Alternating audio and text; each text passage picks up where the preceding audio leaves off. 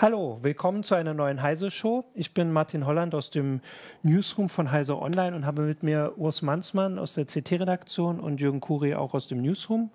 Ähm, und wir haben also eigentlich ein sehr aktuelles Thema und hatten das schon Anfang der Woche geplant. Jetzt hat sich aber die ganze Voraussetzung ein bisschen geändert. Und zwar soll, oder nein, das stimmt weiterhin, die Vorratsdatenspeicherung 2.0, wie sie heißt, also der zweite Anlauf der Vorratsdatenspeicherung, tritt übermorgen in Kraft also am Samstag, am 1. Juli. Naja, um genau zu sagen, in Kraft getreten ist es schon länger. Ab 1. Juli ist sie verpflichtend. Genau, also ab dann müssen die Provider die Daten speichern. Wir sagen gleich welche. So steht es im Gesetz. Genau, ja. so steht es im Gesetz. Aber jetzt hat die Bundesnetzagentur gestern gesagt, wir kontrollieren das gar nicht oder beziehungsweise wir machen gar keine Strafen jetzt. Also das wäre, also ich habe mir das so, dass, wenn die Polizei sagt, wir gucken nicht mehr, ob jemand irgendwie Verbrechen. Also es gilt weiterhin, äh, es gilt weiterhin die Vorratsdatenspeicherung, aber sie wird nicht durchgesetzt. Das ist der, äh, der Stand der Dinge, aber wir können ja trotzdem erstmal von vorne anfangen. Ähm, also äh, die Vorratsdatenspeicherung, die erste ist schon vor, ich glaube, fünf Jahren oder inzwischen sind sechs Jahren gescheitert ähm, vor Gericht. Und jetzt hat die aktuelle, die gegenwärtige Koalition hat beschlossen, das brauchen wir trotzdem ähm, und haben sie es neu eingeführt und das sollte nun übermorgen in Kraft treten. Worum geht es denn da? Also was ist denn das? Ja, es ist die Speicherung von Verkehrsdaten und zwar anlasslos, das heißt ohne Verdacht. Alle Verkehrsdaten werden erstmal gespeichert, ähm, falls man die vielleicht irgendwo brauchen könnte. Und darauf kann man dann unter sehr engen Voraussetzungen zugreifen, ja. Ermittlungsbehörden. Und Verkehrsdaten sind, also wenn ich jetzt, also das gilt vor allem für Handy, äh, für Handyprovider, ähm, und zwar, wann ich, wann ich telefoniere. Es gilt für alle Internetanschlüsse, ähm, welche IP-Adresse zugewiesen wurde, in welchem Zeitraum. Ja. Wann ich, also wen ich anrufe, wie lange, von wo aus. Genau. Ähm, und genau, wo ich äh, eingeloggt bin, in welcher Zelle, in welcher Handyzelle. Genau, es genau. gilt nicht für E-Mails. Genau, und das, das gilt auch nicht für besuchte Internetseiten. Ja, das, das ist, das mit den E-Mails hängt noch bei einigen noch im Hinterkopf drin, weil das der erste Anlauf war 2010. Das ist 2015 dann in der Neuregelung, die etwas grundrechtsschonender sein soll, rausgeflogen. Genau, und das sind unterschiedliche Speicherfristen. Also es waren ein paar, sechs Monate, hm. glaube ich, für die ähm, ähm, also die Einlogdaten, mhm. die Telefondaten und vier Wochen für die Internet. Muss ich auch nochmal nachgucken. Also es waren auf jeden Fall unterschiedliche Fristen, aber wie gesagt, es ist ja eh jetzt wieder so alles ein bisschen in, im Durcheinander. Und das wurde 2015 im Herbst beschlossen, festgelegt und äh, ist in Kraft getreten. Und dann gab es im Dezember also nur damit das mit dem Durcheinander, weil ich habe auch nachgeguckt, damit die Zuschauer das mitkriegen, da das jetzt die zweite ist, das ist alles so ein bisschen und da sie es ein bisschen verändert haben, du hast gesagt, sie haben versucht, das Bundesverfassungsgericht ähm, also dass die erste gekippt hatte, ähm, stärker zu beachten. Aber da ging es vorwiegend um kosmetische Korrekturen und zwar, wie sicher die Daten gespeichert werden, aber nicht um das prinzipielle, wir speichern die Daten alle. Ähm, und das ist jetzt, und deswegen hat der Europäische Gerichtshof im Dezember, kurz vor Weihnachten, drei Tage vor Weihnachten, nochmal klipp und klar gesagt, es geht nicht. Es kann nicht anlasslos von allen, können diese Daten, mhm. dürfen nicht gespeichert werden. Das verstößt gegen das äh, Grundrecht auf Privatsphäre Wobei und der natürlich nicht über das deutsche deutsche Gericht genau. jetzt eigentlich geurteilt hat, sondern die über die entsprechende EU-Richtlinie, von der das deutsche Gesetz wieder die, wiederum die Umsetzung sein sollte, sagt zumindest die Bundesregierung.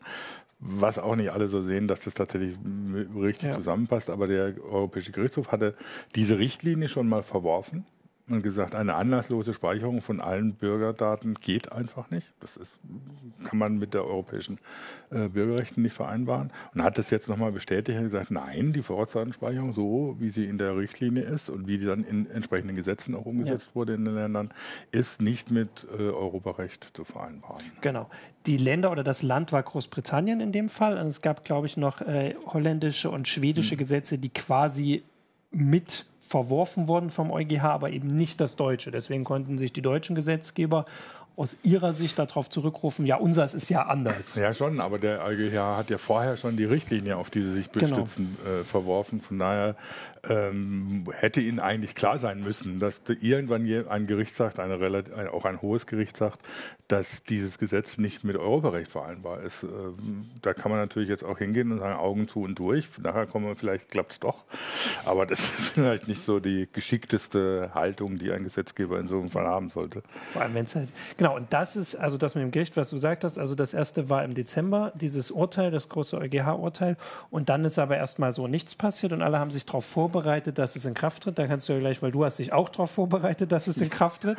äh, und dann hat letzte Woche Donnerstag das Oberverwaltungsgericht in Nordrhein-Westfalen oder für Nordrhein-Westfalen hat der Klage eines, oder muss man genau sagen, also ein Provider aus Bayern hat geklagt, dass das äh, rechtswidrig ist. Und dieses Gericht hat erstmal noch nicht geurteilt darüber, hat aber beschlossen, ähm, dass es wohl Recht hat. Also dass es ganz klar europarechtswidrig ist, dass es eindeutig ist. Deswegen muss sich der Provi dieser eine Provider jetzt nicht dran halten. Das war SpaceNet, kann man ja mal sagen, weil die haben als einziger geklagt. Ähm, muss sich nicht dran halten und so lange, bis dieses Hauptverfahren entschieden ist. Sowas dauert ja erfahrungsgemäß eine Weile. Und das war die, jetzt die Situation, die du hattest, als du dich vorbereitet hast auf den CT-Artikel. Aber das ist ja auch schon wieder Makulatur. Ja, ich habe ich hab natürlich erstmal äh, angefragt, wie weit ja. sind denn die Vorbereitungen gediehen und äh, wie funktioniert das jetzt genau mit der Vorratsdatenspeicherung. Und ähm, dann kam dieses Urteil dazwischen, dass das Gericht die, das eben für europarechtswidrig hält. Ja. Und der Provider muss daraufhin jetzt erstmal nicht mehr speichern. Das hat also quasi für die Speicherpflicht aufschiebende Wirkung. Aber das Hauptsacheverfahren ist noch nicht entschieden. Nur Gerichte gehen ja üblicherweise hin, wenn die Sachlage klar ist, ähm, und äh, geben dann, sagen dann, ihr müsst euch schon mal nicht dran halten. Da kann man, kann man schon davon mhm. ausgehen, wie das Hauptsacheverfahren ausgeht. Ja, vor allem, weil Sie relativ deutlich gesagt haben, ne? also dass, es, dass das europarechtswidrig ist und äh, im Prinzip auch schon mal in dieser Entscheidung gesagt haben, dass diese Entscheidung zwar jetzt erstmal für diesen Provider gilt, aber doch grundlegende Bedeutung hat. Ähm, von daher haben Sie sehr deutlich zu verstehen gegeben, mhm. dass Sie nicht davon ausgehen, dass Sie in Ihrer endgültigen Entscheidung zu einem anderen, äh, zu einer anderen Meinung kommen. Genau, und das war der Stand vergangene Woche und das galt aber erstmal nur für diesen einen Provider. Und jetzt gab es die verschiedenen Möglichkeiten, was weiter passiert. Also die Frage war, ob der Gesetzgeber was macht, aber ganz ehrlich, die sind schon im, im Wahlkampf, haben noch genau irgendwie drei Tage, sind jetzt sehr beschäftigt mit noch zwei großen Sachen, die sie die Woche noch machen wollen. Da hat keiner, also, soweit ich das mitbekommen habe, groß drauf reagiert. Das nächste war, dass die Provider hätten jetzt jeder einzelne hätten zu diesem Oberverwaltungsgericht gehen können und quasi auch so klagen können und sich diesen Beschluss abholen können. Das wäre eine Möglichkeit gewesen. Dazu hätten aber die Provider jeweils dazu, also sich entschließen müssen. Da gab es dann so die Aufrufe, dass vielleicht Kunden sich da hinwenden und sagen, hier, offensichtlich ist das europarechtswidrig, macht das doch mal. Und es gab die dritte Möglichkeit, die Aufsichtsbehörde. Die zuständige Aufsichtsbehörde hätte sagen können, und das ist ja eingetreten, jetzt gleich Spoiler, ähm, dass sie das nicht durchsetzt. Und das ist gestern passiert. Was genau. heißt das jetzt? Ja, das heißt, dass die Firmen, wenn sie denn wollten, die Vorratsdatenspeicherung vornehmen dürften. Die Rechtsgrundlage mhm. ist ja da, aber sie müssen nicht. Das ist, also um, um eine Analogie aus dem Verkehrsbereich, das ist wie wenn ein 50er-Schild dasteht und die Polizei sagt, fahrt doch so schnell ihr wollt, wir kontrollieren hier nicht und es passiert auch ja. nichts, wenn ihr zu schnell fahrt. Und so sagt die Bundesnetzagentur, ihr müsst nicht speichern, wenn ihr nicht speichert, unternehmen wir nichts. Wir tun so, als ob diese Pflicht nicht gelte. Wir warten jetzt erstmal ab, ob die Pflicht tatsächlich rechtens ist. Mhm. Ja. Naja, also da gab es dann schon, gibt es da bestimmt wieder Einwendungen von Juristen, weil eigentlich müssen sie doch, weil es im Gesetz ja drin steht, nur es kümmert keinen, wenn, also sie, es kümmert im Moment die, die Behörde, die es durchsetzen soll, kümmert es eben nicht, wenn du es nicht tust. Ähm, das ist ja auch immer, also so, so, eine, so eine, wir haben ja, gab es auch Proteste von Juristen, wir haben ja geschrieben, äh, Bundesnetzagentur setzt Vorratsdatenspeicherung aus. Das ist zwar faktisch richtig, nur wenn man vom juristischen Wortlaut her natürlich ja. nicht korrekt, sondern sie sagt nur, ja, okay, wir machen nichts. So. Ähm, das heißt, sie setzen die Strafverfolgung sozusagen ja. aus, aber die eigentliche Pflicht bleibt trotzdem bestehen, rein juristisch. Aber ich meine, faktisch heißt das natürlich, dass sie erstmal ausgesetzt ist. Die ganzen Provider Provider haben auch sofort ja, reagiert. Also so schnell haben Provider noch nie reagiert. in meiner, die, Inner, soweit ich mich meiner Journalistenkarriere ja. erinnern kann, äh, innerhalb von Minuten teilweise. Ne? Ja, innerhalb von Minuten, Stunden, alle gesagt, ja, prima, wir machen keine Vorratsanspeicherung, weil die Provider, äh, da sind die Kunden und die Provider sich einig, sie wollen eigentlich, eigentlich keine Vorratsdatenspeicherung, denn sie haben ja nichts davon, das kostet nur Geld und ja. ist sehr, sehr aufwendig. Genau. Ähm, genau, das ist jetzt der Stand der Dinge. Also die Provider, die Großen, haben alle gesagt, dass sie das nicht machen. Und jetzt gibt es natürlich ähm, verschiedene Diskussionen. Also ich habe auch gerade noch mal geguckt, also es gibt Bundestagsabgeordnete und damit ja Gesetzgeber, über die wir von geredet haben, die haben gesagt, also ich kann ja mal zitieren, das war der Herr Ulrich aus Augsburg, ein, ein CSU-Abgeordneter, der sagt, die Aussetzung der Vorratsdatenspeicherung durch die Bundesnetzagentur ist anmaßend. Ein solcher Schritt stünde nur dem Gesetzgeber selbst zu. Das jetzt, also, aber es ist ja, also rechtlich ist ja alles korrekt. Also die Bundesnetzagentur sagt, wir haben die, also die haben ja auch explizit auf dieses Gerichtsurteil sich bezogen, haben gesagt, das ist so klar, dass wir davon ausgehen, dass das, oder dass davon auszugehen ist, dass das Gericht am Ende auch sagt, ist eine ganz schwierige Lage für die Bundesnetzagentur. ja. Es ist wirklich knifflig, weil auf der einen Seite soll sie das Gesetz durchsetzen, mhm. auf der anderen Seite gilt natürlich auch Europarecht ja. oder auch Verfassungsrecht als äh, direkt geltendes Recht. Und die sind jetzt da im, äh, in der Zwickmühle, weil das eine was anderes sagt als das andere. Und haben sich dann dazu entschieden, sich äh, abzuwarten, bis dieses Hauptsacheverfahren entschieden ist, von dem eigentlich schon klar ist, in welche Richtung ja. es geht. Ja, man kann ja schon auch ein bisschen darauf hinweisen, dass äh, also ein Gesetz ist ja nicht erst dann wirklich rechtswidrig, wenn das ein Gericht sagt. Also das, die, dieses Verständnis Doch. von. Natürlich, aber deswegen, das Gericht entscheidet ja später, dass man sich dann rechtswidrig verhalten hätte. In dem Fall der. Nee, du hast dich dann nicht rechtswidrig verhalten, weil du hast dich erstmal an das Gesetz gehalten, nur dieses Gesetz wird dann halt nachträglich äh, als ungültig erklärt. Damit hast du dich nicht rechtswidrig gehalten. Okay. Also das, das wäre ein Ding, wenn ich mich an Gesetz halte und dann wird es irgendwann aufgehoben, dann werde ich dafür noch bestraft, dass ich mich an Gesetz gehalten habe. Das wäre irgendwie, ginge irgendwie nicht. Also es ist tatsächlich ein schwieriges Problem. Also weil eigentlich kann die Bundesnetzagentur natürlich nicht selbst entscheiden, ob ein Gesetz rechtswidrig ist oder nicht. Diese Befugnis hat sie als Behörde ja, genau. nicht. Das hat nur der Gesetzgeber oder die Gerichte. Und dieses Gericht hat eben eine Einzelfallentscheidung getroffen, von dem sie sagt, das hat grundlegende Bedeutung, aber es ist eine Einzelfallentscheidung. Das heißt, rein juristisch hat der Herr Ulrich natürlich recht. Die Bundesnetzagentur kann nicht entscheiden, ob die, dieses mhm. Gesetz über, über die Vorratsdatenspeicherung rechtsmäßig ist oder nicht. Sie hat sich auch eben an die Rechtslage eigentlich zu halten. Auf der anderen Seite, wenn sie das jetzt durchgesetzt hätte und das Gericht sagt irgendwann, seid ihr bescheuert, das geht doch so mhm. nicht, äh, dann wäre sie, wär sie in noch einer schlechteren Position. Also das, sie, sie, da ist eine blöde Zickmühle. Ich hätte wahrscheinlich als Chef der Bundesnetzagentur genauso entschieden ja. und gesagt, nee, also das ist jetzt so deutlich, also da kann ich jetzt nicht hingehen und die Provider zwingen, dass sie, dass sie, dass sie das äh, umsetzen. Ich mache mich ja lächerlich.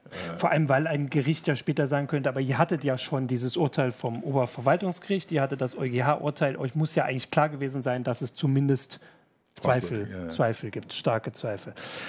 Genau. Also wie gesagt, also ja. so die, die, Argumentation von Herrn Ulrich oder anderen CDU, CSU-Abgeordneten ist nicht ganz von der Hand zu weisen, dass die ne-, Netzagentur sich da möglicherweise was anmaßt, was ihr nicht zusteht. Auf der anderen Seite ist es ganz gut, dass sie sich das angemaßt hat, weil die Vorratsdatenspeicherung ja so extrem umstritten ist, dass man solche Gerichtsurteile nicht einfach so ignorieren kann, als wären sie nicht, nicht gefällt worden. Genau, wir haben jetzt äh, auch natürlich schon ein paar Fragen. Also äh, Zuschauer, bitte fragt uns auf YouTube, ähm, Facebook, Twitter gucken wir und zwar fragt auf äh, KKWSA auf äh, YouTube, äh, kann die Bundesregierung dieses Gesetz irgendwie umgehen, sodass die Vorratsdatenspeicherung wieder in Kraft tritt? Also wie wir es jetzt gerade gesagt haben, naja, es ist ja, es ist ja jetzt kein Gesetz, sondern das, was jetzt, jetzt kommt die Justiz, die, genau, die Rechtsprechung ja. und schaut, ob dieses Gesetz äh, übergeordneten Rechtsgütern, also Verfassungsrecht, Europarecht, äh, ob das da alle Maßgaben erfüllt. Also es gäbe natürlich die Möglichkeit, also soweit ich das jetzt verstanden habe, theoretisch könnte doch das, äh, das Innenministerium ist zuständig für die Netzagentur könnte das vielleicht die anweisen, das jetzt doch durchzusetzen. Aber die größer liegende oder die hinterliegende Frage ist ja, das Gericht wird irgendwann entscheiden. Und hm. wir sind relativ sicher, wohin es entscheiden wird, weil es hat das quasi schon gesagt. Der EuGH hat es auch gesagt. Im Zweifel würden sonst die Leute einfach nach Luxemburg ähm, ja. weiterziehen. Das heißt, dieses Gesetz also so war ja auch meine, meine Frage, die ich in der Überschrift gesetzt habe. Eigentlich ist das damit gegessen. Also nach allem, ja, noch nicht, noch nicht ganz, aber äh, es ist erheblich, erheblich am Wackeln jetzt. Ja. Aber natürlich kann die, wenn dieses Gesetz tatsächlich verworfen wird, sei es jetzt von, von deutschen Gerichten, sei es vom äh, Europäischen Gerichtshof, sei es vom Bundesverfassungsgericht nochmal, ähm, kann natürlich die Regierung, wie sie es jetzt eben schon mal, mal gemacht hat, ein neues Gesetz auflegen und eine Vorratsansprechung 3.0 machen wie immer die dann aussehen mag. Also der EuGH hat relativ deutlich gesagt, dass eine anlasslose Massenspeicherung nicht möglich ist. Das heißt, sie müssten sich dann was überlegen. Es gibt natürlich immer es gab schon bei der ersten Fassung gab es ja schwere Zoff zwischen, zwischen damals FDP und CDU, wo die damalige Justizministerin Leuthäuser Schnarrenberge immer auf Quickfreeze ausgehen wollte. Das heißt äh, eben keine anlasslose Speicherung, sondern dass du Vorrichten triffst, dass, wenn es einen konkreten Verdacht gibt, ein konkretes Ermittlungsverfahren, dass du in dem Moment sagst, hier Provider, wir haben die und die Leute, wir wollen die Daten von denen ja. haben und dass er in dem Moment anfängt, die Daten von diesen Leuten zu speichern. Das wäre nach Ansicht aller Juristen, die ich so kenne, auch ja. sowohl vom, vom EuGH wie vom Bundesverfassungsgericht nicht zu bemängeln. Sowas könnte man natürlich machen. Das hätte man jetzt aber auch schon lange machen ja, können. Eben. Das also ist, ist ja jetzt so, dass ähm, es geht halt eben immer um die massenhafte, anlasslose Speicherung, die ja so grundsätzlich andere Herangehensweise ja. ist. Genau, also äh, eine andere Frage äh, oder ein Hinweis noch ist, also das Bundesverfassungsgericht muss jetzt auch kurz überlegen, das jetzt wird jetzt hier äh, quasi vorausgesetzt, hat dieses Mal die direkte Klage abgelehnt. Ist das kein Indikator, dass es nun doch eher für diese Speicherung ist? Das kann ich nicht. Also erstens gibt es gerade wieder neue Klagen. Also genau. die FDP und die Piraten haben neue Klagen gegen diverse Überwachungsgesetze äh, in Karlsruhe eingereicht. Muss man sehen, wie, wie, da jetzt entschieden wird. Auf der anderen Seite kann Karlsruhe natürlich sagen, ja gut, äh, diese Frage ist eigentlich schon längst auf europäischer Ebene entschieden. Da mischen wir uns jetzt gar nicht mehr ein. Da, das ist halt so. Ne? wir haben selber schon mal was dazu gesagt. Ähm, das EuGH hat es auch nochmal deutlich gesagt. Karlsruhe muss solche Klagen nicht annehmen, wenn sie der Ansicht sind, dass eigentlich die Rechtslage klar ist. Ne? Ähm, auf der anderen Seite können Sie natürlich jetzt mit den neuen Klagen sagen, ja, wir nehmen uns das nochmal vor, gucken ja. eben auch nochmal auf die europäische Rechtslage, schauen an, was der EuGH da entschieden hat. Das Bundesverfassungsgericht hat ja selbst auch schon immer wieder Klagen dem EuGH vorgelegt, ja. wenn es um Europarechtsfragen ging, die sie dann selber nicht entscheiden wollten, konnten oder sonst was. Ähm, das kann sich noch lange hinziehen. Aber ich würde sagen, in beiden Fällen ist davon auszugehen, dass äh, weder die, gut, man muss dann gucken, wer die nächste Regierung stellt, ob die das genauso verteidigen wollen, aber im Moment sieht es so aus. Ähm, und die Gegner wollen auch bis, bis zur letzten Instanz ziehen. Also egal, wie die Entscheidung jetzt da in Nordrhein-Westfalen weiter ausgeht, derjenige, der unterliegt, wird weiterziehen mhm. vor Gericht. Also davon ist irgendwie auszugehen. Naja, mit den Wahlen muss man mal schauen, was dabei rauskommt. Ja, deswegen, das ist ja noch völlig unklar. Wenn es da wieder eine große Koalition gibt, gut, die hat dieses Gesetz gerade ja. gemacht, von daher werden sie das weiterverfolgen. Sowohl FDP wie Grüne und die Linke auch haben sich natürlich haben sich entschieden gegen ja. dieses Gesetz positioniert. Das heißt, wenn es irgendwelche anderen Konstellationen gibt, sei es Jamaika, sei es Rot-Rot-Grün, sei es sonst was, ähm, dann wird es natürlich schwieriger auch auf der politischen Ebene. Aber das muss man abwarten, wie die Bundestagswahlen ausgeht. Das ist also man kann es ja, also ich habe vorhin nachgeguckt, also die erste Vorratsdatenspeicherung wurde auch von einer großen Koalition mhm. ähm, beschlossen. Also das ist ja zumindest auch mal ein guter Ratgeber oder Ansatzpunkt, wenn es dann hier äh, zu den Wahlen geht. Jetzt kommt die nächste Frage. Ähm, das wirklich, ähm, was passiert denn, wenn jetzt also ein äh, Provider, also die speichern jetzt alle nicht, die, die großen, und jetzt kommen Sta Strafverfolger, Staatsanwaltschaften, möchten jetzt bestimmte Daten haben, weil das Gesetz gilt, sie können ja darauf zugreifen. Was passiert? Also die kriegen dann keine Daten. Ja, das ist eine gute Frage. Das ist genau diese rechtliche Unklarheit. Ne? Also ähm, SpaceNet ist auf der sicheren Seite. Ja. Der hat, die haben vom Gericht gesagt, Gericht gesagt gekriegt, nee, ihr müsst nicht. Die anderen haben jetzt gesagt gekriegt, ja, eigentlich müsste er schon, aber wir tun nichts, wenn mhm. er es nicht tut. Das kann natürlich jetzt eine Staatsanwaltschaft, die keine Daten kriegt, die sie für eine Ermittlung benötigt, ganz anders sehen. Und dann sagen, ja, jetzt kriegt er aber eins auf den Deckel, weil ihr hättet ja mhm. speichern müssen. Ähm, ob sie das tun werden, ist eine andere Frage. Also das glaube ich erstmal nicht dran. Also das müsste schon sehr äh, harter Knochen an Staatsanwaltschaft sein, der sowas macht. Auf der anderen Seite haben die Provider ja immer noch die Möglichkeit, jetzt in aller mhm. Ruhe beim Gericht zu sagen, hier, wir möchten auch so einen Beschluss haben, den sie dann wahrscheinlich auch kriegen würden. Äh, ja. Und dann wären sie auf der sicheren Seite. Genau. Äh, dann noch eine andere Frage. Äh, wenn die Provider alles speichern und die Behörden dann irgendwann auf die Daten zugreifen, was passiert denn eigentlich, wenn man in den Daten ein Trojaner oder Virus versteckt? Das klingt ganz lustig, aber wir können ja da gar nichts verstecken. Also das sind ja, wir haben es ja vorhin gesagt, es geht gar nicht um Inhalte. Also es werden weder Inhalte von E-Mails noch von Seiten, die ich besucht habe, sondern nur Metadaten. Also Sachen, über Sachen, die ich mache. Telefonnummern, IP-Adressen, da kann ich keinen, nee, da kann ich keinen Schadcode drin äh, verstecken. Ja. Sag das nicht so, vielleicht kannst du genau richtig ja. anrufen, dass genau, du irgendwie die. die naja, sag, sag, ich sage das nicht auch deswegen, man weiß, also wenn man sich anguckt, was in letzter Zeit so an Trojaner unterwegs ja. gewesen ist oder so. Ähm, die, ich finde die Frage nämlich berechtigt. Äh, es ist erstmal so, dass die Provider einen, einen Berg an Daten speichern müssen, den sie ja selber gar nicht mehr überblicken, dann wenn zwölf Monate an an, an äh, Verbindungsdaten, ja, ist ein Riesenhaufen Berg. Und es bricht jemand in dieses System ja, ein und das, versteckt da was stimmt, drin. Ja. Du hast halt bei so, einem bei so, einer Speicherung immer das Problem, dass diese Möglichkeit besteht. Ähm, und der Effekt wäre dann tatsächlich lustig zu beobachten, was dann passiert, wenn dann eine Staatsanwaltschaft solche Daten kriegt und dann ihr ganzes System infiziert wird. Möchte man sich nicht unbedingt vorstellen, weil die Staatsanwaltschaften oder die Gerichte ja eigentlich schon ganz gut ist, wenn die gut funktionieren mhm. und auch ihre IT gut funktioniert. Aber diese Gefahr besteht natürlich grundsätzlich. Das ist ja, das ist ja, wenn man sich diese, diese staatlichen Maßnahmen in letzter Zeit anschaut, von Netzwerkdurchsetzungsgesetz über ähm, Staatstrojaner, was jetzt ein, ein, äh, eingeführt wurde, äh, bis hin zur Vorratsanspeicherung, ist ja immer damit verbunden, dass der Staat Überwachungsmethoden einführt, die zusätzliche Risiken äh, ja. für, den, für den Bürger oder auch für die IT-Infrastruktur des Landes ergeben. Beim Staatstrojaner ist es ganz deutlich. Ne? Das heißt, da werden Lücken offen gelassen, damit der Staatstrojaner reinkommt oder ähnliches. Ähm, bei äh, auch, dass der Staatstrojaner in falsche Hände gerät, ist ja auch nicht von der Hand mhm. zu weisen. Man hat es ja an den NSA-Tools äh, äh gesehen, ähm, die dazu genutzt wurden, um dann die Verschlüsselungstrojaner zu bauen äh, oder äh, einzuschleusen. Äh, und das kann natürlich bei sowas wie der Vorratsdatenspeicher auch passieren. Und das ist eine Sache, die, glaube ich, noch nicht so richtig in das Bewusstsein der Sicher der, im Bewusstsein der Netzpolitiker schon drin ist, aber im Bewusstsein der Sicherheitspolitiker leider nicht. Und das sind äh, doch in der Regel verschiedene Personen.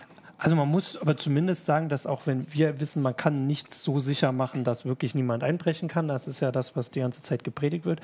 Aber das waren ja nur Korrekturen, die, äh, die der Bundestag gemacht hat im Vergleich zur ersten Vorratsdatenspeicherung, mhm. hat genauer festgelegt, dass zum Beispiel die Sachen in Deutschland gespeichert werden müssen, auch aus verschiedenen Erfahrungen, weil alle anderen das natürlich haben wollen, äh, und wie es gespeichert werden muss. Also nicht, dass es jetzt äh, wirklich sicher ist und vor allem, wenn diese Daten sind ja ein unfassbarer Schatz, den, mit dem, also über, für den Verbrecher und wahrscheinlich auch andere Regierungen viel Geld bezahlen würden oder viel Ressourcen reinstecken würden. Aber das war ja ein Teil, wo sie was machen konnten, weil an der grundlegenden Sache, wir speichern anlasslos von allen Menschen wollten sie ja hm. offensichtlich mhm. nichts ändern. Deswegen haben sie das gelassen, haben bei den anderen fast wortgleich Sachen übernommen, die das Bundesverfassungsgericht reingeschrieben hat. Nur dass es halt prinzipiell die große Kritik ist ja jetzt auch nicht, dass, also das Gericht hat ja nicht gesagt, ihr speichert die Sachen mhm. nicht sicher genug, sondern ihr überwacht anlasslos. Genau, also das war schon so ein Punkt, wo sie versucht haben, was zu machen, auch wenn es nicht gerecht hat. Wie ist denn das bei den Providern? Du hast ja nun angefangen zu recherchieren, dass du gucken wolltest, wie, wie viel kostet die das denn? Also kann man das, oder hättest, ja doch, sie haben ja schon, das meiste ja, haben sie wahrscheinlich ausgegeben. Die, die, meisten Provider haben da gar nicht so viel zugesagt. Das war äh, die Telekom, die von insgesamt, ich glaube, 15 Millionen gesprochen hat. Okay. Ähm, der ECO hat mal vor zwei Jahren von branchenweit 600 Millionen mhm. äh, Euro gesprochen, wobei man das natürlich nicht äh, eins zu eins umlegen kann. Je größer der Provider, desto günstiger wird es für ihn mhm, pro Kunde. Ja. Also äh, die Zahl, auch wenn die bei der Telekom jetzt da äh, im Vergleich zu niedrig ist, heißt es nicht, dass die andere Schätzung falsch mhm. ist. Und das kostet Geld und das müssen wir auf dem einen oder anderen Weg zahlen. Ja. Wir müssen es natürlich auch, zahlen, wenn die Provider hingehen und sagen, ja, hier habt ihr ein Gesetz gemacht, das Verfassungsgericht äh, verworfen hat, jetzt wollen wir das Geld wieder. Ne? Also, äh, dann zahlen wir es aus der anderen Tasche. Äh, das dann letztlich der Steuerzahler. Aber ich meine, das ist natürlich, würde ich an, aus Sicht der Provider natürlich auch so machen. Die haben die schon die ganze Zeit gesagt, ey Leute, überlegt euch, was ihr tut. Ne? Das kostet irgendwie Millionen und wir sind dafür, äh, müssen dafür Vorleistung treten. Und die Kosten müssen wir ja wieder reinkriegen. Ne? Ja. Ähm, kommt auch ein Hinweis aus dem Forum, dass ähm, zahlreiche Provider exorbitante Kostenvoranschläge mhm. eingereicht haben. Also du hast ja gesagt, dass das vor mhm. zwei Jahren war halt eine immense Summe, die gesagt worden war von Vertretern. Ähm, und die Kosten der Umsetzung sind nicht unerheblich und von der Bundesnetzagentur unter Umständen gar nicht mal zu 20 Prozent zahlbar. Wohl auch eine Ursache für die Aussetzung. Jetzt werde ich, was die 20 Prozent sind. Aber ähm, hätte die Bundesnetzagentur, wenn sie das durchgesetzt hätte, hätte die das dann zahlen müssen? Wenn sie was recht. Aber du hast ja zu Recht gesagt, eigentlich ist es ja, also noch ist es Gesetz, hm. also es gilt. Aber irgendjemand muss am Ende zahlen und Schadensersatz muss, äh, muss dann. Die, die Kosten, die da auflaufen, ja. die entstehen und selbst wenn die jetzt Schadenersatz bekommen, beziehungsweise äh, sie bekommen eine Erstattung oder äh, mhm. Pauschalen, mhm. dann zahlt es eben der Steuerzahler. Ja, Im Endeffekt, so oder so bleiben die Kosten halt am Verbraucher ja. hängen. Ja. Ähm, noch ein anderer Hinweis zu den, äh, der Frage vorhin, was jetzt passiert, ähm, wenn Staatsanwaltschaften anfragen, äh, dass Strafverfolgungsbehörden müssen auf Antrag doch bei Ermittlungen unterstützt ja. werden, auch ohne Vorzeichen. Ja, ja, das ist ja richtig. Die Sache ist halt, dass sie jetzt weniger liefern können. Als Erstmal, Sie müssen nicht vor allem. Nee. Sie müssen nicht liefern. Das heißt, wenn ja, ein Provider sich entscheidet, nicht zu speichern, aus welchen Gründen auch immer, beispielsweise aus Kostengründen oder aus Datenschutzgründen, ja. wo keine Daten sind, können sie auch ja. nicht gestohlen werden, dann kann er nicht dazu gezwungen werden. Nur die Vorratsdatenspeicherung, die zwingt dann eben ja, dazu genau, zu speichern. Dann sind Daten da, die rausgegeben werden müssen. Also die meisten Provider haben ja Daten über die Kunden, also über den, den Verlauf dessen, was der Kunde da in ihrem Netz macht oder so, das fängt ja damit an, äh, müssen ja bestimmte Daten speichern, damit sie anzeigen können, dem Kunden anzeigen können, wie, wie viel zum Beispiel sein Mobilfunkvolumen er noch äh, offen hat oder äh, ähnliche Geschichten. Andere speichern auch für bestimmte Sachen, um, um die Sicherheit der Systeme äh, gewährleisten zu können, dass man, das ist auch laut Datenschutzbeauftragten zum Beispiel für sieben mhm. Tage zulässig, dass der Provider die IP-Adressen speichert und denen du, du, die dir zugewiesen wurden, wurden, um eben die Sicherheit des Systems äh, gewährleisten zu können.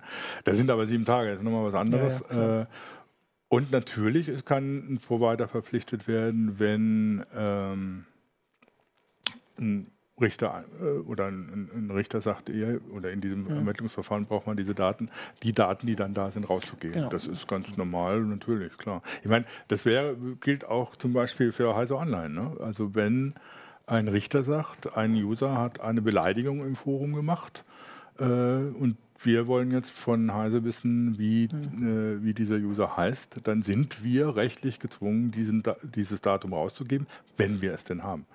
Ähm, und äh, wenn zum Beispiel dann die, IP, die, die mit IP-Adresse kommen, der ist unter dieser IP-Adresse angemeldet worden, wir aber diese IP-Adresse nicht gespeichert haben, dann haben sie natürlich mit Zitronen gehandelt. Ja.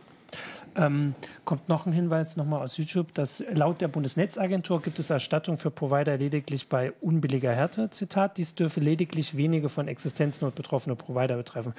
Weil da würde ich jetzt auch sagen, das ist das, was die Bundesnetzagentur sagt. Im Zweifelsfall werden die Provider dann vor Gericht gehen. Ja. Und natürlich sagt die Bundesnetzagentur jetzt erstmal so was. Also die werden nicht sagen, ja, wir bezahlen euch alles, weil das wäre ja quasi das das Eingeständnis. Das ist dann, also das wird uns alles noch eine ganze Weile begleiten, aber vielleicht eher, das war jetzt, da kommen wir jetzt zur Ausgangsfrage, eher als Geldfrage und was jetzt mit dieser, ähm, ja, mit diesem jetzt doch irgendwie gescheiterten Gesetz, also für mich sieht das jetzt schon so aus, was das noch für Konsequenzen haben wird. Weil ich habe auch nachgeguckt, also wir hatten das ist auch so typisch für die Vorratsdatenspeicherung. Es war 2014, glaube ich, ist das erste Gesetz dann endgültig gescheitert. Ähm, da hat Peter Schaar bei uns, der war damals schon ehemaliger Datenschutzbeauftragter, hat einen Kommentar geschrieben, wo er gesagt hat, das war das Grab geschaufelt für mhm. die Vorratsdatenspeicherung. Ein Jahr später kam sie wieder. Also irgendwie sieht es so aus, also es geht nicht. Also die Gerichte, vor allem der EuGH, sagt immer ganz klar, das geht so mhm. nicht. Und dann machen zumindest bei uns, aber auch in anderen Ländern die Gesetzgeber sagen, ja, aber mhm. doch. Äh, und machen genau das, was nicht geht. Und dann scheitert es wieder. Die Frage ist ja nun wirklich, wie lang muss das noch so sein? Naja, die erste Frage, die ich mir stellen würde, warum? Warum machen sie das? Ständig ja. kriegen sie das vor den Latz geknallt ja. und dann kommt es wieder hinterher. Ich meine, es sag mal so, die Politik ist ja dann der falsche Begriff. Es sind bestimmte Politikbereiche, die das immer wieder fordern. Das, das sind stimmt, die, die, äh, sagen wir mal, Scharfmacher in den äh, bei der Polizei und den Geheimdiensten und sind natürlich die Sicherheitspolitiker, die das immer fordern. Es gibt andere Politiker, die sagen, nee, das ist Quatsch, also lass uns das bleiben. Und das gilt auch für den, bei den Regierungsparteien. Viele mhm. Netzpolitiker, zum Beispiel bei der SPD, sagen auch, nee, also bitte so nicht. Die versuchen dann immer so einen Kompromiss, irgendwie so, ja, man könnte vielleicht beschränkt und, und irgendwie was, dass es nicht ganz so aussieht, als würden sie sagen äh, zu Schulz und Gabriel und wem auch immer sagen, ihr habt einen auf der Waffe. Aber äh, die wissen auch, dass das so eigentlich nicht geht. Und in der Opposition und auch in der außerparlamentarischen ja. Opposition, wenn man die FDP und die Piraten dazu nimmt, ähm, ist es ja auch recht deutlich, äh, wie sie sich da positionieren. Das heißt, man kann jetzt nicht einfach sagen, die Politik ist da ja, äh, okay. äh, links. Das ist unter Umständen ein Argument, äh, wenn man äh, ja. bei der Bundestagswahl wählt. Dass ja. man, äh, was sowieso diesmal meiner Ansicht nach relativ schwierig ist, wenn man wählt. Aber äh, ist eines der Kriterien, die, das man sicher anwenden kann. Das Warum ist natürlich, die Argumentation ist ja immer, sonst sind wir hilflos gegenüber mhm. den ganzen Terroristen, die so gut bewandert in der digitalen Welt sind und gegen den ganzen Kinderpornografen. Und Urheberrechtsverletzungen gibt es ja dann auch noch, kommt dann irgendwann wieder die Musikindustrie und sagt, wir brauchen dafür die mhm. Vorratsansprechung.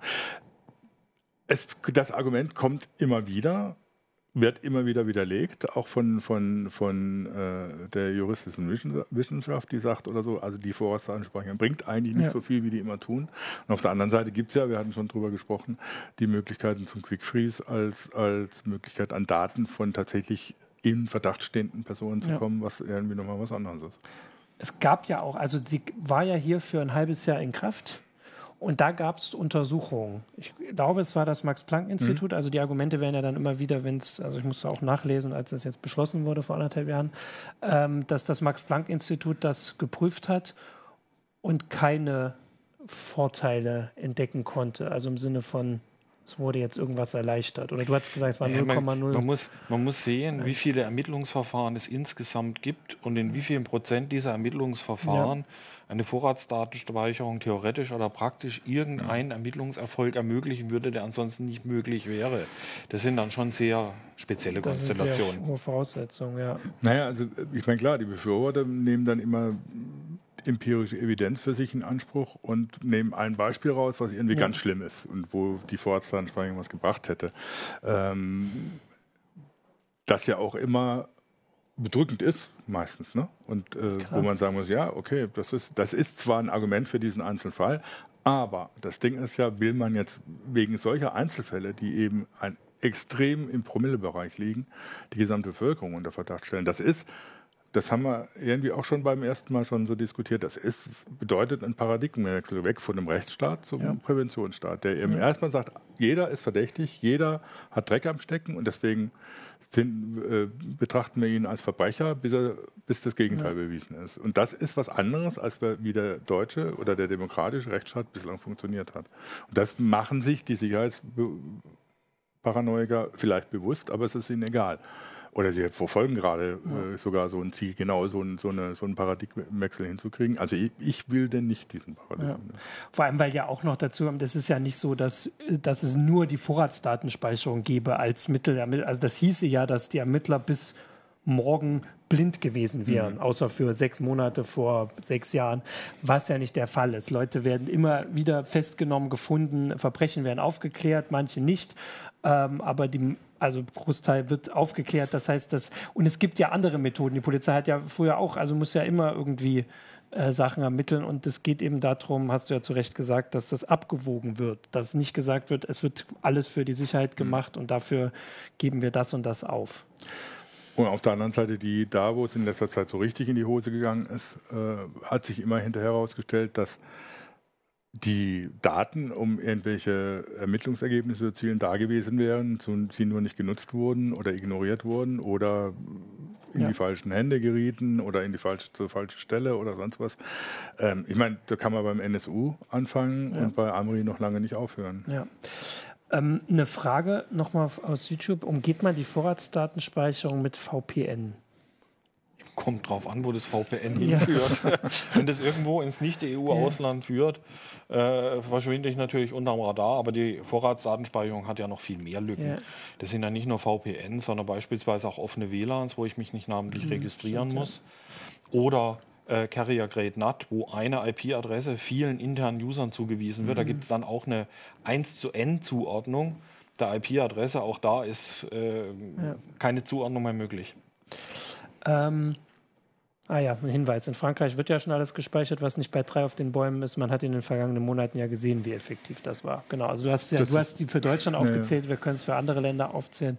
Ähm, das per se macht jetzt nicht den Unterschied. Großbritannien versucht auch immer alles Mögliche zu machen. Die waren nun gescheitert im, äh, in, vor Weihnachten und da passieren auch die Sachen offensichtlich. Ja, vor allen Dingen, also wenn man sich die, die also gerade beim, beim Terrorismus, wenn man sich anguckt, ich meine, da kommt dann immer die Diskussion, da ist ja dann auch das mit dem Staatstrojaner beziehungsweise der ja. Quellen-TKÜ, der Quellentelekommunikationsüberwachung. Man, da manche deutsche Wörter. Ja, äh, immer Gesetzwörter. Aufgekommen, damit man da verfolgen kann, was die Leute über WhatsApp oder, oder, oder Signal oder was, was auch immer äh, kommunizieren. Aber ich meine, letztlich waren es ganz analoge Angriffswaffen mit äh, LKWs und Lieferwagen und sonst ja. was. Äh, die äh, dann zum Einsatz kamen. Und äh, die Vorbereitung dafür, die hätte man sicher auch ohne äh, Trema oder äh, Signal machen können. Ähm, das heißt, es ist immer die Frage, wie braucht man das dann wirklich oder wie sehen denn zum Beispiel die Anschläge aus oder wie sieht das Vorgehen tatsächlich von Terroristen heutzutage aus? Natürlich benutzen die die, mhm. die digitalen Mittel, soweit es irgend geht, aber die sind ja auch nicht so auch nicht in dem Sinne doof, dass sie nicht wüssten, dass äh, welche Mittel die, die Strafverfolger da hätten. Ja. Genau, also zur, äh, zu der Frage, ob das nun damit gegessen ist, hast du ja schon gesagt, dass es auch davon abhängt, was wir wen wir alle so wählen. Wir hatten schon eine heiße Show darüber, ob wir uns am Ende immer darauf verlassen können, dass die, Jurist, äh, die Gerichte alles gerade rücken, was der Gesetzgeber ja doch in so vielen Fällen, vor allem mhm. wenn es um Netzpolitik geht, kaputt gemacht hat. Weil du hast aufgezählt, allein diese Woche gab es mit dem Staatssteuer eingesetzt, dass auch vor Gericht entschieden werden wird, mhm. ob sich das, ob das so ähm, rechtmäßig ist und mit anderen Sachen, die auch die Woche noch kommen sollen. Das Netzwerkdurchsetzungsgesetz wird wahrscheinlich so ähnlich. Mhm. Äh, werden wir das erleben. Also eigentlich sollten wir uns da trotzdem nicht drauf verlassen müssen, hoffen, auch wenn es bislang immer noch auch wieder jetzt geklappt hat. Naja, also es ist, ist irgendwie so auch ein bisschen absurd, wenn man äh, von dem, in einem Rechtsstaat lebt, der eigentlich von dem Prinzip der Gewaltenteilung ja. lebt und sich dann immer nur auf eine der Gewalten ja. sozusagen verlassen kann, äh, beziehungsweise verlassen muss und auch nicht weiß, ja. Äh, man hat es auch in, in den USA gesehen, es hängt ja auch immer davon ab, wie die Gerichte zusammengesetzt sind oder nachher kommt das Bundesverfassungsgericht auch irgendwie in in anderes Fahrwasser ja. und dann ist man auch verloren. Also äh, man kann sich eben nicht auf so auf die eine Seite verlassen, sondern muss natürlich schon immer selber laut werden, ja. um es mal so zu sagen, und natürlich auch äh, so, so Sachen wie äh, Entscheidungen, wenn man wählt, davon ja. abhängig machen. Ein Vorteil wäre ja, dass jetzt durch diese Entscheidung und durch die zumindest kleine Diskussion darum, auch wenn die Woche schon wieder andere politische Themen dominieren, ähm, die ne zumindest ein netzpolitisches Thema mal ein bisschen im Wahlkampf vorkommt. Das kann man ja auch sagen. Das wird man jetzt, vielleicht bleibt es ja noch ein bisschen da, wenn jetzt die nächsten Wochen und Monate noch, also das Urteil wird ja wahrscheinlich nicht so schnell mhm. kommen, auch aus Münster. Auch das war der Hinweis nochmal aus dem Forum. Natürlich, ich hatte es erst falsch geschrieben, das Oberverwaltungsgericht sitzt in Münster. Kann man ja durchaus nochmal erwähnen, dass das nicht vor der Wahl kommen wird, aber dass zumindest so ein bisschen jetzt mal ein netzpolitisches Thema in einen Wahlkampf fällt. Man nimmt ja, was man kriegen kann. So, das.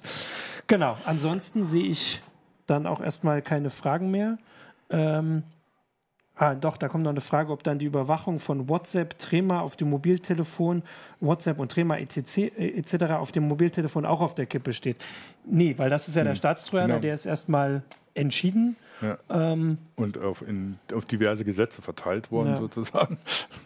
Also es ist noch nicht zu Ende und es äh, lohnt sich dran zu bleiben und ja. mit dagegen auch vielleicht zu argumentieren und vielleicht, wenn man jetzt auch mal an so einem Stand von Politikern, das ist ja immer die Sache, wie war das? Es gibt immer diesen einen Moment, wo, wo die, äh, die zu Wählenden auf die Wähler hören, das ist im Wahlkampf. Also von daher, vielleicht kann man das ja auch ein bisschen nutzen, dass man das nochmal sagt. Die Hoffnung Stimmt, muss man noch nicht aufgeben, weil genau die Vorratsdatenspeicherung ist jetzt zum zweiten Mal fast also sie, ist, sie wackelt, hast du gesagt, sie wackelt sehr, sehr bedenklich. Erheblich, ja. Mhm. Also man sollte da jetzt im Moment nichts draufstellen. Ähm, genau, und dann gucken wir, was damit kommt. Gut. Der Vorhang fällt und alle Fragen offen. Ja, ein paar haben wir ja beantwortet. genau, dann wünschen wir euch noch einen schönen Donnerstag und sehen uns nächste Woche zur nächsten Heise Show. Mal gucken, was dann wackelt. Genau. Ciao. Tschüss.